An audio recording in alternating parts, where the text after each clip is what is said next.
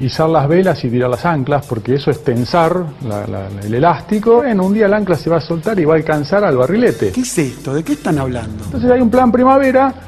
Lo malo que me parece que después de esta primavera viene un invierno, no un verano. Pero eso está mal. Y el médico te dice, no, tiene que dejar de tomar sol. Te vas más preocupado que Cuando el científico a cargo, en este caso el funcionario, no, no usa la ciencia y usa el centímetro en la góndola, Zaraciar no.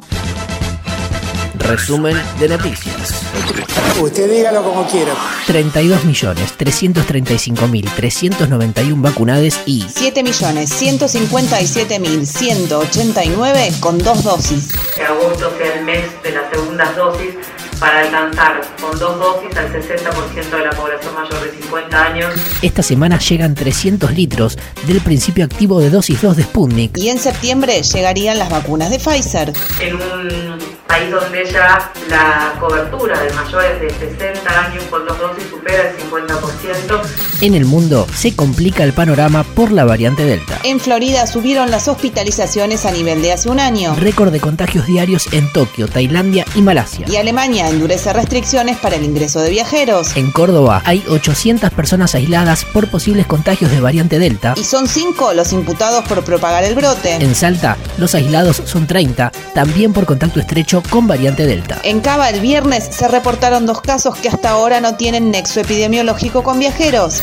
Al día de hoy, la circulación comunitaria Delta no está documentada.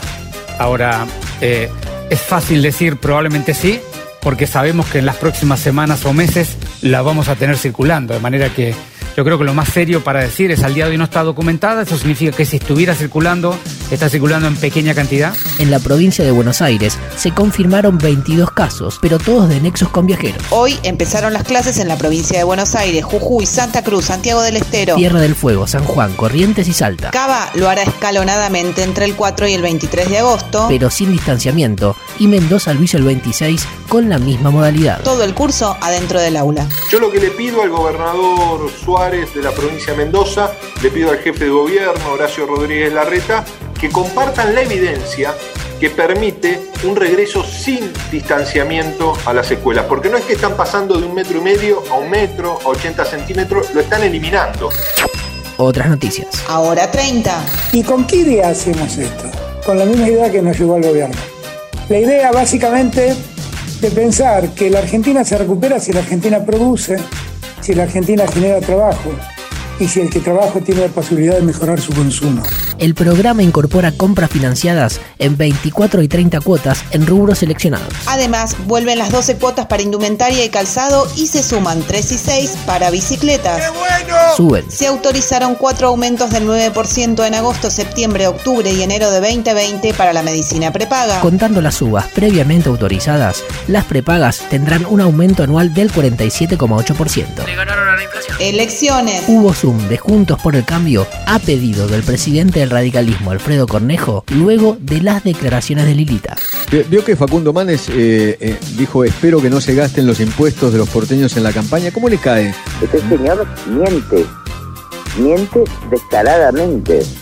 Yo nunca fui a ofrecerle una vicepresidencia a su casa. Quien además exigió que Juntos por el Cambio firme un acuerdo para no mentir. FMI. Se pagaron hoy 345 millones de dólares al Fondo Monetario en concepto de intereses del stand-by. Hola, ¿cómo les va? Este sería el último pago realizado con reservas del central. El resto de los desembolsos se harán con los derechos especiales de giro que otorga el FMI.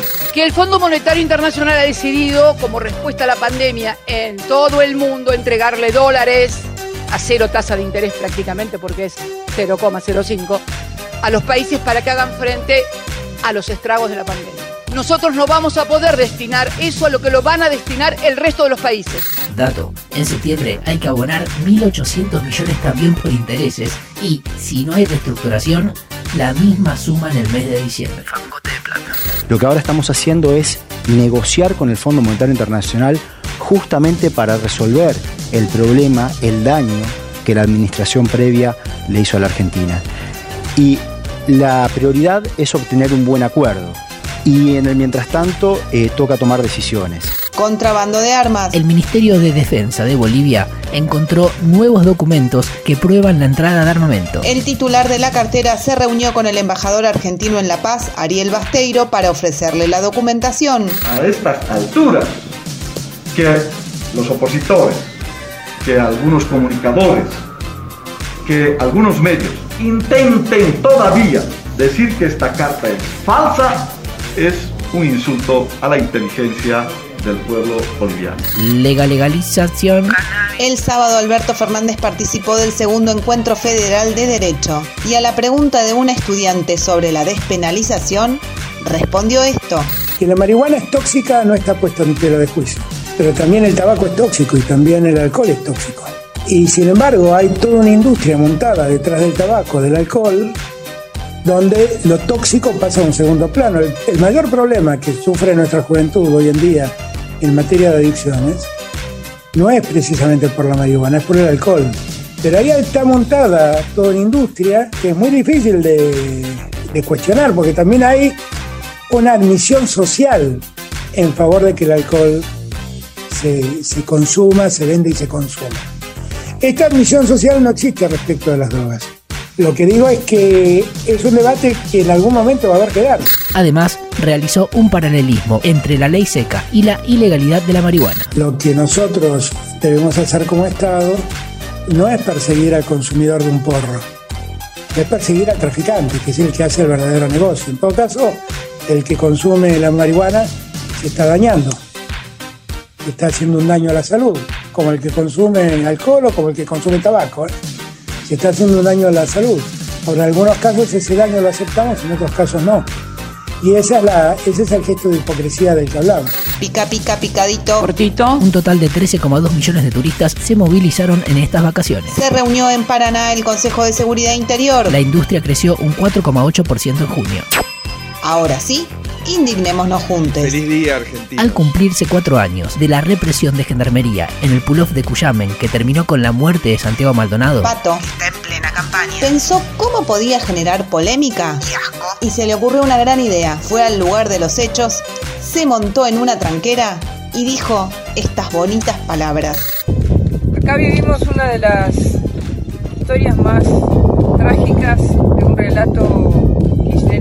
Porque la oportunidad de ser un forro es lo que más hay en oferta. Moderna y Pfizer aumentaron el precio de su vacuna contra el COVID-19. Falleció Gino Reni. Y Maru Botana, desde un castillo en la campiña francesa, donde cocina berenjenas, dijo que está muy triste porque le postergaron el regreso al país. Hasta acá la información del día. Podría ser peor. O mejor. Pero siempre es lo que es.